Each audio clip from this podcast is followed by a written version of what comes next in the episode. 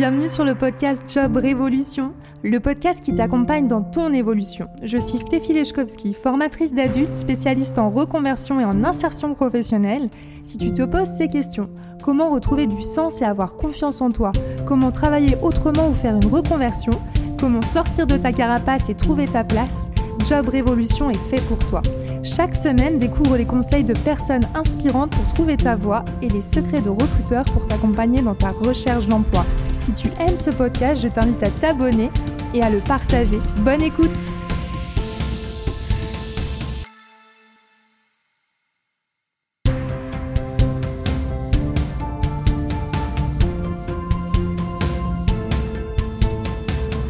Bienvenue dans ce nouvel épisode de Job Révolution avec comme invité Igaël Derrida pour un épisode de Secret de recruteur. Igaël est directeur des ressources humaines de la fondation Saphir. Il est aussi formateur d'adultes en ressources humaines et en transformation digitale. J'ai hâte que vous découvriez ses conseils et sa vision du recrutement. Je vous souhaite une bonne écoute.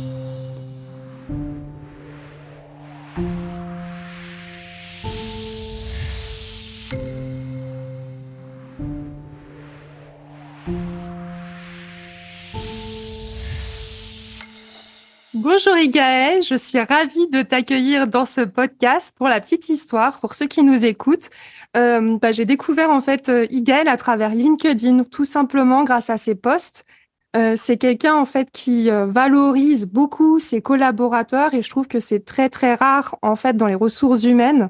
Donc ça m'a particulièrement touchée. Donc naturellement, j'ai eu envie de l'inviter dans ce podcast et je suis sûre que euh, voilà, j'ai eu le plaisir de découvrir qui se cachait derrière ces, euh, ces postes. Donc, je suis ravie de pouvoir euh, te mettre en lumière aujourd'hui, Gaël. Merci Stéphie pour cette invitation. Effectivement, donc moi je suis directeur de ressources humaines maintenant depuis à peu près deux ans et auparavant je travaille dans le recrutement et je suis formateur depuis une dizaine d'années. Alors, tout ce qui est transformation digitale, tout ce qui est ressources humaines, tout ce qui est recrutement, c'est une véritable passion que, que je voue. Et euh, c'est vrai que c'est un vrai plaisir de pouvoir en parler aujourd'hui avec toi. Bah écoute, merci beaucoup de m'accorder du temps. Euh, et puis bah du coup justement, on va aller tout de suite dans les questions euh, pratiques. Euh, bah, aujourd'hui, tu es donc euh, directeur des ressources humaines. tu as pas mal d'expérience finalement. Et c'est vrai que moi, j'accompagne les personnes en reconversion professionnelle. Donc, ça m'intéresse d'avoir ton avis sur ben, qu'est-ce que tu penses, toi, du recrutement des profils euh, des personnes qui ont fait des reconversions professionnelles, justement? Alors, c'est vrai que c'est une véritable question euh, que je pense on va se poser de moins en moins, parce que pour moi, la reconversion professionnelle, c'est la norme. Je pense qu'on fait souvent deux, trois, quatre, cinq carrières dans sa vie professionnelle. Donc, on n'a pas une seule carrière, on n'a pas un seul, une seule trajectoire. Donc, pour moi, c'est vraiment la norme, oui. Mmh. Ok. Oui, effectivement, je suis d'accord avec toi. Je pense que, en plus, euh, mais ce chiffre date d'il y a quelques temps, il me semble. Il y a au moins, euh, normalement, on change de métier euh, cinq, cinq fois dans notre vie, il me semble. Et je serais très curieuse de voir ce chiffre à jour, puis peut-être même en fonction des pays aussi. Et j'aimerais, d'ailleurs, si jamais tu as des infos là-dessus, ça m'intéresse. Mais à mon avis, ce, ce chiffre est amené à évoluer. Surtout qu'il y a plein de nouveaux métiers qui arrivent et il y a pas mal aussi de manières de travailler différentes avec le côté euh, on va plus faire qu'un job. Par exemple, bah toi, tu es, alors moi je t'admire, tu arrives à faire un métier euh, fantastique, directeur des et en même temps à côté, comme tu dis, euh, bah, tu es quand même formateur. Donc euh, franchement, chapeau d'ailleurs, au passage. voilà. C'est ce qu'on appelle slasher.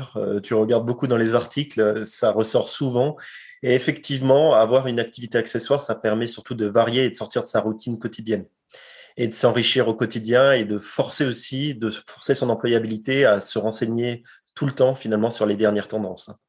Mmh, c'est vrai. Et puis en plus, je trouve que le côté, euh, bon, alors là, peut-être que je suis en train de me mettre du beurre sur moi-même, mais c'est pas grave. Je trouve que quand en plus on est formateur dans le domaine pour lequel on travaille sur le terrain, bah, ça permet de se remettre en question en fait. Euh, parce que forcément, bah, on est obligé de se mettre à jour sur les pratiques. Euh, c'est pour ça que je suis vraiment super. Je me sens privilégiée que tu sois dans ce podcast parce que pour le coup, euh, tu as non seulement cette casquette bah, d'être sur le terrain, de recruter vraiment quotidiennement et en plus, tu pilotes quand même plusieurs équipes.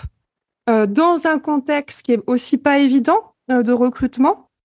et puis en plus, du coup, tu as ce côté formation. Donc franchement, je suis super, super contente. Et puis j'avais aussi une autre question à te poser, justement un petit peu plus bah, d'ordre pratique.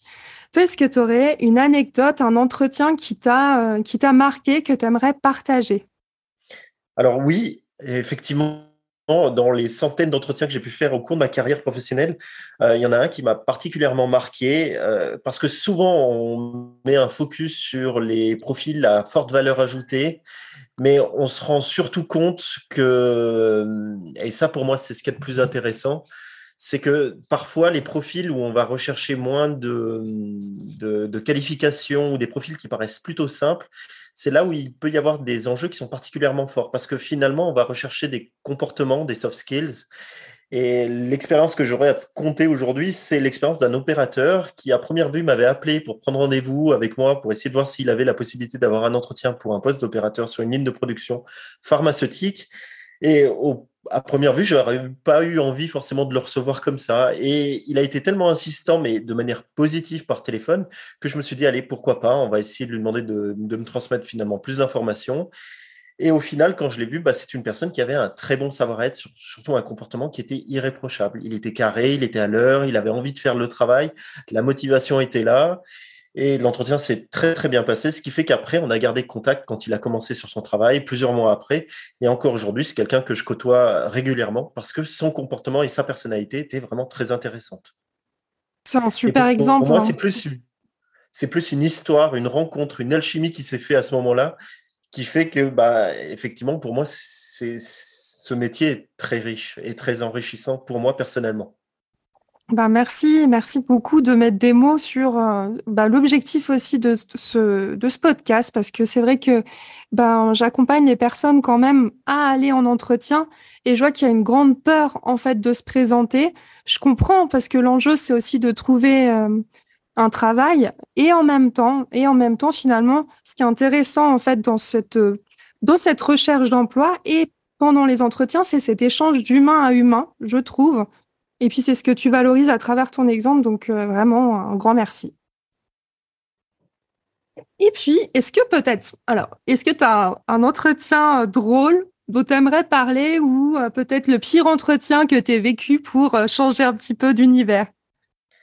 Alors oui, j'ai un entretien drôle et c'est marrant d'en parler parce que finalement, comme tu l'as dit, souvent c'est plutôt des personnalités qu'on recherche et de moins en moins des compétences très particulières ou très précises. Et au final, des fois, effectivement, dès que les prérequis sont remplis, alors j'ai une éducatrice que j'avais rencontrée il y a maintenant une dizaine d'années, et cette éducatrice, elle était venue échanger avec moi pendant un entretien, et pendant cet entretien, elle m'a dit, bah voilà, je m'occupe de, de personnes qui sont autistes, mais j'ai mal au dos, j'ai plus envie de le faire, j'aimerais me reconvertir. Et au final, elle était complètement bilingue parce qu'elle était à moitié bah, suisse et américaine. Et quand j'ai échangé avec elle, elle m'a sorti une anecdote sur son chien qu'elle était passionnée de chiens, euh, des chiens de défense, hein, c'était des chiens qu'elle éduquait, etc. Et puis quelques temps plus tard, bah, je l'ai recontactée pour pouvoir travailler dans une boutique pour chiens. Et si elle m'avait pas parlé de sa passion, bah, c'est pas quelqu'un que j'aurais pu accompagner à première vue. Alors effectivement, elle avait ses deux langues, etc. Et donc, elle a travaillé dans cette boutique pour chiens pendant quelques années. Donc, ça s'est très bien passé. Elle était très contente. C'était proche de son domicile. Puis, elle m'a dit, bah, maintenant, j'aimerais encore refaire une reconversion. Alors, plus m'occuper d'enfants autistes parce que j'ai toujours mal au dos, mais les chiens, ça me plaît bien, mais est-ce qu'on pourrait encore trouver autre chose? Et c'est vrai que bah, je l'ai accompagné. On avait de la pénurie dans le métier de secrétaire juridique pour des études d'avocat. Et aujourd'hui encore, elle est encore dans des études d'avocat en tant que secrétaire juridique. Donc voilà, c'est assez drôle parce qu'au final, on a échangé sur ses compétences qui étaient rédactionnelles, on a échangé sur son bilinguisme et on a échangé sur sa passion. Et au fur et à mesure de son parcours, il a pu évoluer sur pas mal finalement de reconversions qui se sont effectuées euh, sur plusieurs années. C'est hyper intéressant parce que tu vois, justement, il y a des débats des fois sur LinkedIn sur est-ce qu'on aborde ou pas les passions, est-ce qu'on parle des loisirs ou pas? Et pour le coup, alors là, je le dis tout de suite, je suis quelqu'un qui est très pour parce que pour moi, une passion, ça peut être un super pouvoir ou justement un atout. Et, euh, et puis alors toi, carrément, euh, bah, tu as été capable de détecter, puis pourquoi pas aussi de créer une opportunité en étant aussi à l'écoute. Donc, bravo aussi à toi qui a été capable aussi de percevoir ça et d'être à l'écoute en fait de, de la personne dans sa globalité que pas par, ce, par ses compétences en fait. Bravo, hein. franchement, ça fait plaisir. Parce que Stéphie, si tu veux, pour moi, le plus important, c'est encore sa personnalité. Je suis pas allé plus loin. Elle avait une personnalité qui était intéressante, elle était agréable. Donc, je me suis dit, effectivement, peu importe le domaine où elle se retrouvera, bah, ça va bien fonctionner. Si effectivement les prérequis sont présents, mais qu'en plus, sa personnalité est, très intéressante pour un futur employeur. Ok, merci beaucoup pour ce partage. Est-ce que par hasard, tu auras encore un entretien ou est-ce qu'on peut passer aux questions suivantes? Qu'est-ce que tu préfères? Bah, Comme tu veux, parce que si tu veux, je peux parler aussi des pires entretiens, parce que ça aussi, j'en ai eu pas mal. Pas mal Alors, vas-y. Euh, bah, les pires entretiens, c'est souvent les entretiens où tu ne peux pas en placer une. C'est-à-dire que le candidat euh, discute, monologue pendant 20 minutes où il a l'impression d'être le roi du monde. C'est un peu l'effet Dunning-Kruger en biais cognitif, c'est-à-dire qu'il va te dire Ah ouais, moi j'ai tout fait, moi je suis le meilleur, moi, moi, moi, moi, moi. Puis à la fin, presque, il te dit Bah, bah je vous recontacte pour commencer le poste euh, la semaine prochaine. Bon, ça, c'est vrai que les candidats qui n'ont pas du tout d'écoute et qui monopolisent l'attention pendant une demi-heure, voire une heure, c'est très très compliqué dans certaines situations. Mais c'est très drôle aussi. Ah oui, parce qu'ils font l'entretien de A à Z. C'est fou, c'est fou parce que pour le coup, euh, c'est vrai que alors là c'est le côté bah, de l'autre côté, mais en accompagnant des personnes en recherche d'emploi, au contraire, ils ont plus souvent de la peine à se mettre en avant. Alors, je sais pas, c'est rigolo d'avoir, euh, de savoir en tout cas qu'il y a aussi des personnes qui peuvent au contraire prendre plus de place puis parler tout le temps. C'est surprenant, je trouve. Et je, je suis pas sûr que ce soit la meilleure méthode de décrocher un emploi. Oui, oui, et puis du coup, ça peut-être, ça me permet aussi de rebondir sur le fait que bah, c'est un échange. Du coup, euh, l'idée, c'est aussi justement de pouvoir comprendre euh, le recruteur et aussi l'entreprise, de savoir bah, qu'est-ce qui se passe dans l'entreprise, euh, quel est exactement le métier, quelles sont les attentes, parce que c'est clair que sur une fiche de poste, on peut pas tout mettre. Et l'entretien, c'est génial en fait pour pouvoir comprendre bah, quelles sont les attentes de l'entreprise, connaître l'équipe, plein de choses. Donc, c'est en fait ton exemple qui permet aussi de montrer ça. Donc, euh, bah, merci beaucoup. C'est vraiment top. Il y en a d'autres que tu aimerais partager ou pas? Hum, Je crois que c'est suffisant, non Oui, je pense que ça va. C'est déjà pas mal. Ouais, mon avis, ça va. En plus, c'était franchement bravo, super exemple, merci beaucoup. Et après, euh, bah, au niveau plutôt des conseils, Justement, par rapport à ces entretiens, est-ce que toi, tu aurais euh, des astuces à donner pour vraiment ben, être à l'aise, aborder l'entretien avec plus de, bah, confiance? Alors, comme on l'a précisé tout à l'heure, c'est une alchimie, c'est-à-dire que chaque entretien va être différent, ça va dépendre du candidat bien sûr, mais aussi du recruteur. Donc finalement, moi ce que je préconiserais pour ça, c'est d'être naturel faut pas chercher à mettre un masque parce que plus on va pouvoir percevoir le candidat, mais le recruteur aussi va pouvoir montrer l'entreprise, et plus il va y avoir une symbiose, c'est-à-dire une compatibilité qui va apparaître ou non. Et c'est d'ailleurs mieux que ça apparaisse pendant l'entretien que pendant la période d'essai ou pendant les, premiers mois. Donc moi, le, premier conseil que je donnerais, c'est effectivement de, laisser euh, transparaître qui on est et donc d'être naturel pendant l'entretien.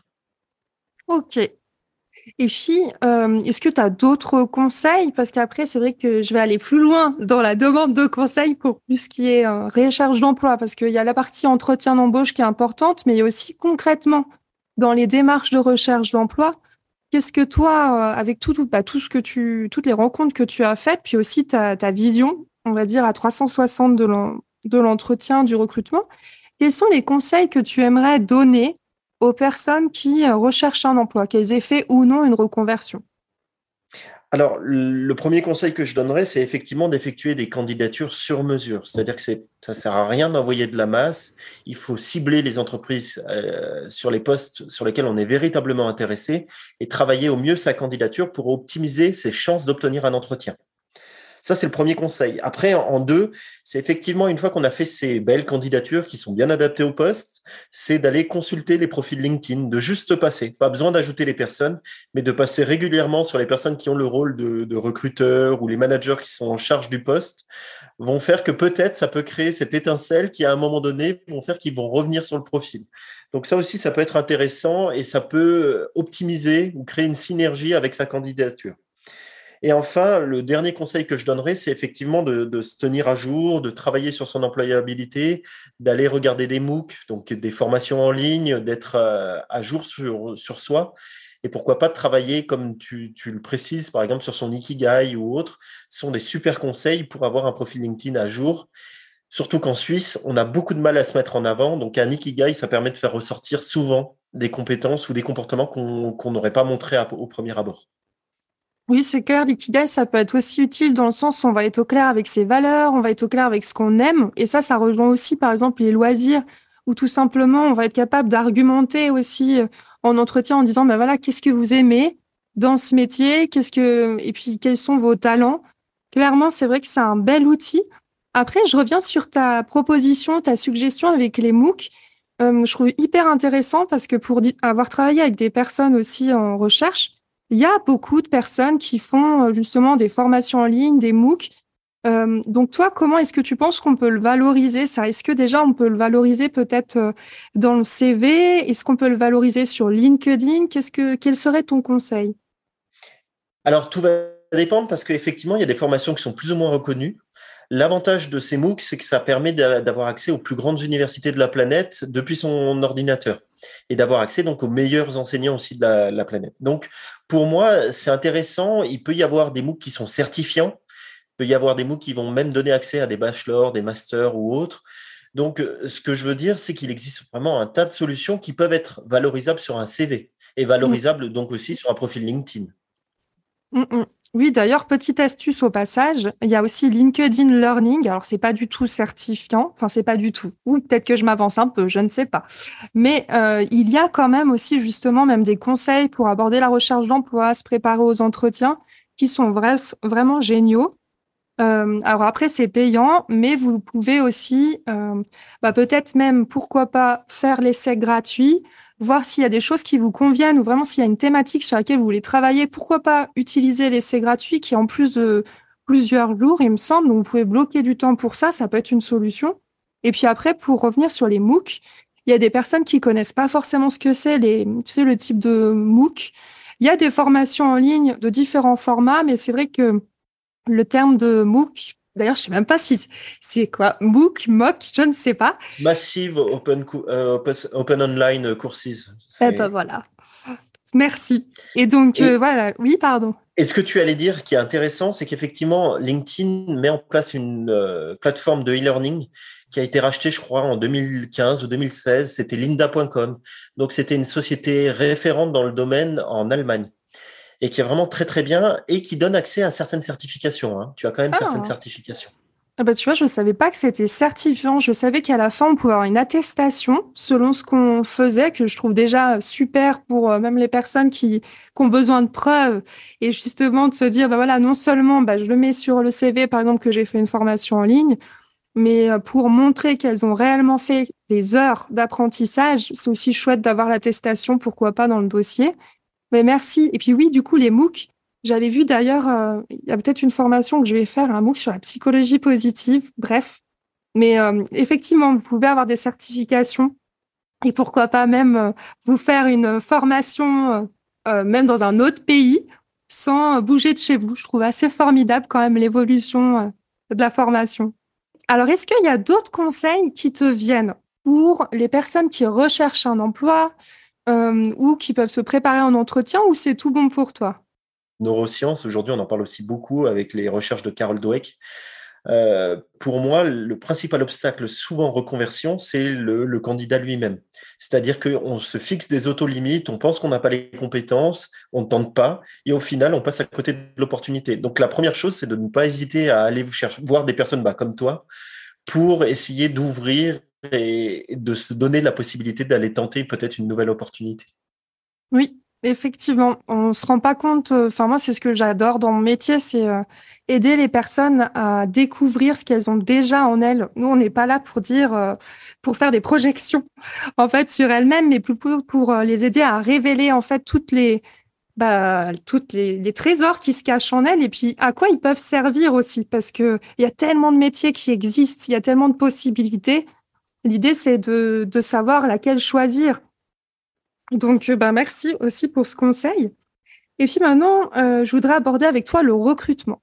Comment est-ce que tu penses que le recrutement, même les méthodes de recrutement, sont amenées à évoluer?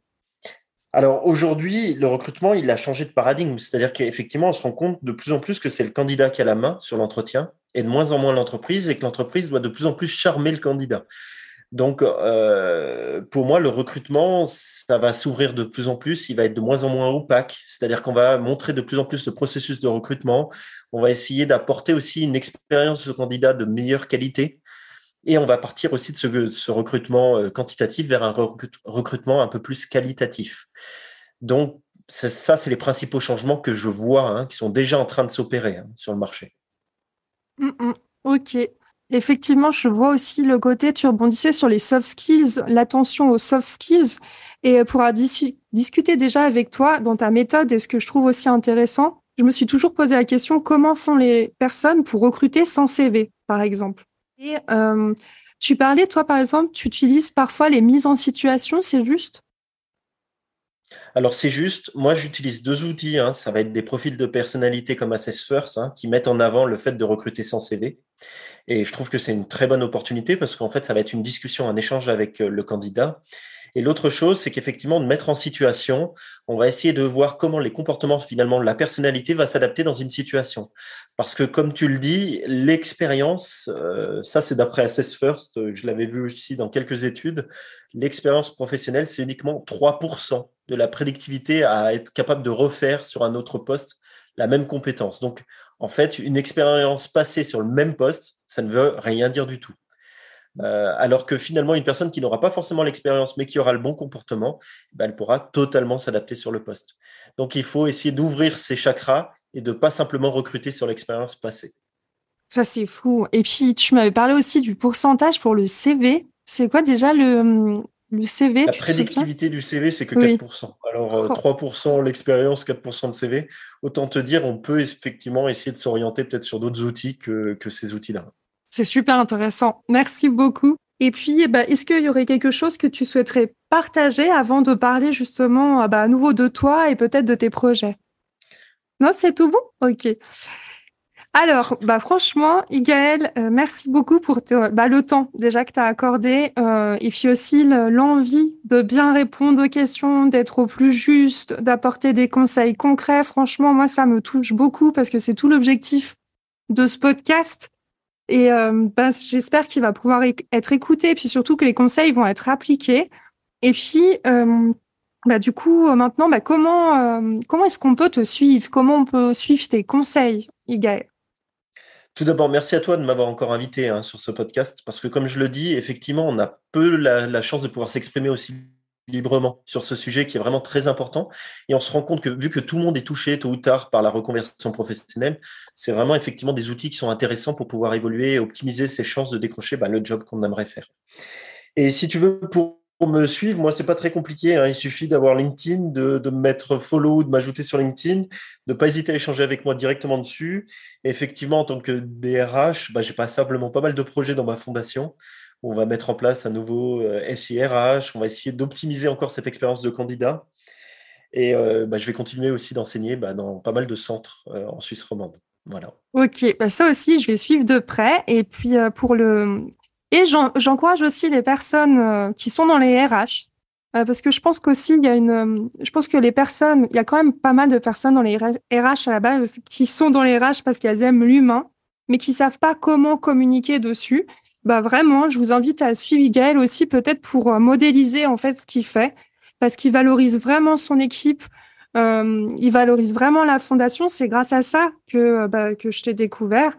Et c'est grâce à ça que tu es là aussi aujourd'hui. Donc voilà, je vous encourage fortement à le suivre sur LinkedIn. Igaël, je te remercie. Merci encore à toi, Stéphie, pour tout. Avec plaisir.